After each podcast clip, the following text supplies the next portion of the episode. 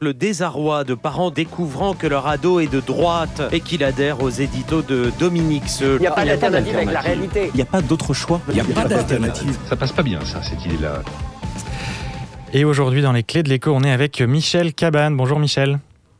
Bonjour Baptiste. Euh, Michel, tu es professeur d'économie émérite de l'Université de Bordeaux et euh, aujourd'hui tu nous parles des enjeux de l'ESS, l'économie sociale et solidaire. Oui, alors rappelons que l'économie sociale et solidaire repose sur la primauté des personnes et des objectifs sociaux, sur le capital, la coopération volontaire, la solidarité, la gouvernance démocratique et le réinvestissement des bénéfices dans l'activité même. Elle englobe les coopératives, les mutuelles, les associations, les fondations, les entreprises sociales, les groupes d'entraide, etc. On peut dire que c'est un secteur résilient qui est un vecteur de transformation sociale, c'est aussi un instrument de réparation sociale et il doit faire face aujourd'hui au défi de la banalisation. on va voir ces différents points. Un secteur résilient. Eh bien, l'économie sociale a émergé au XIXe siècle. Les premières formes d'organisation ouvrière et populaire sont nées sous l'emprise de la nécessité, des besoins. Depuis lors, elle a résisté à la domination du capitalisme et s'est étendue en fonction des nouveaux besoins. L'économie sociale a été élargie récemment à l'économie solidaire, fondée sur la réciprocité, ainsi qu'à l'entrepreneuriat social. En France, l'ESS, régi par la loi Hamon de 2014, représente à peu près 6% du PIB. Elle emploie 2 400 000 salariés, ce qui représente 10,5% du total.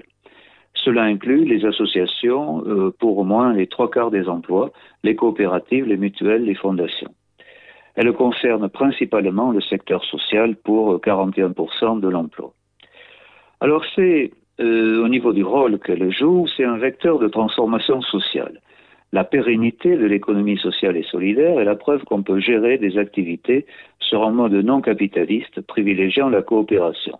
Son apport essentiel, c'est de montrer qu'il est possible de mener des activités économiques de manière durable et pérenne sans recherche du profit comme un moteur ces organisations peuvent être performantes et créer des emplois. L'ESS concentre les espoirs d'un changement social face aux effets destructeurs du capitalisme et aux échecs du modèle étatique. Elle correspond à l'aspiration à l'auto-organisation qui ressurgit périodiquement parmi les salariés. Elle fait la synthèse entre le principe d'initiative et le principe de solidarité permettant des innovations sociales c'est euh, en même temps un instrument de réparation sociale. L'ESS sert souvent à compenser les défaillances du marché. Dans la société actuelle, l'ESS me semble surtout un sparadrap, euh, déclare Serge Latouche, une béquille face aux défaillances du marché.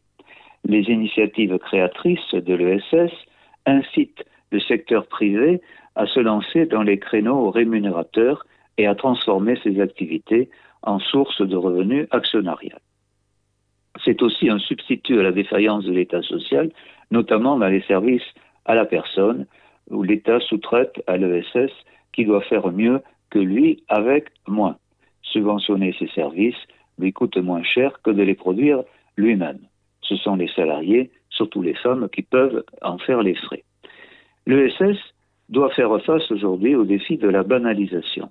Il existe en effet un risque d'effacement de ces spécificités sous la pression du marché et de l'action publique. La création d'un marché unique de l'assurance par les directives européennes affecte les mutuelles. Elle continue certes d'innover, mais on observe un processus de convergence avec les sociétés d'assurance.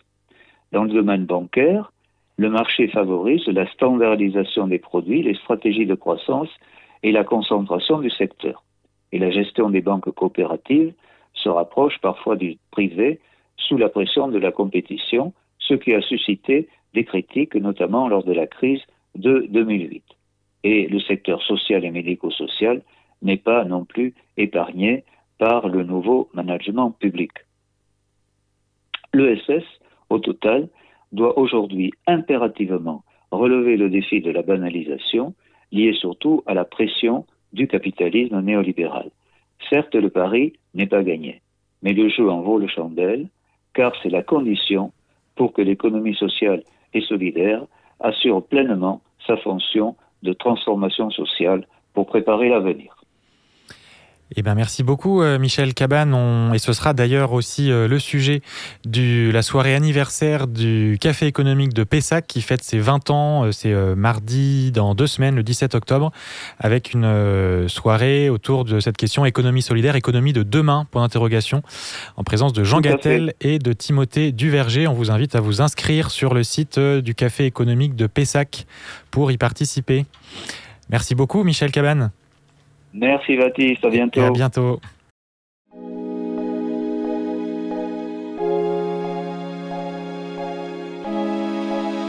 Spectre.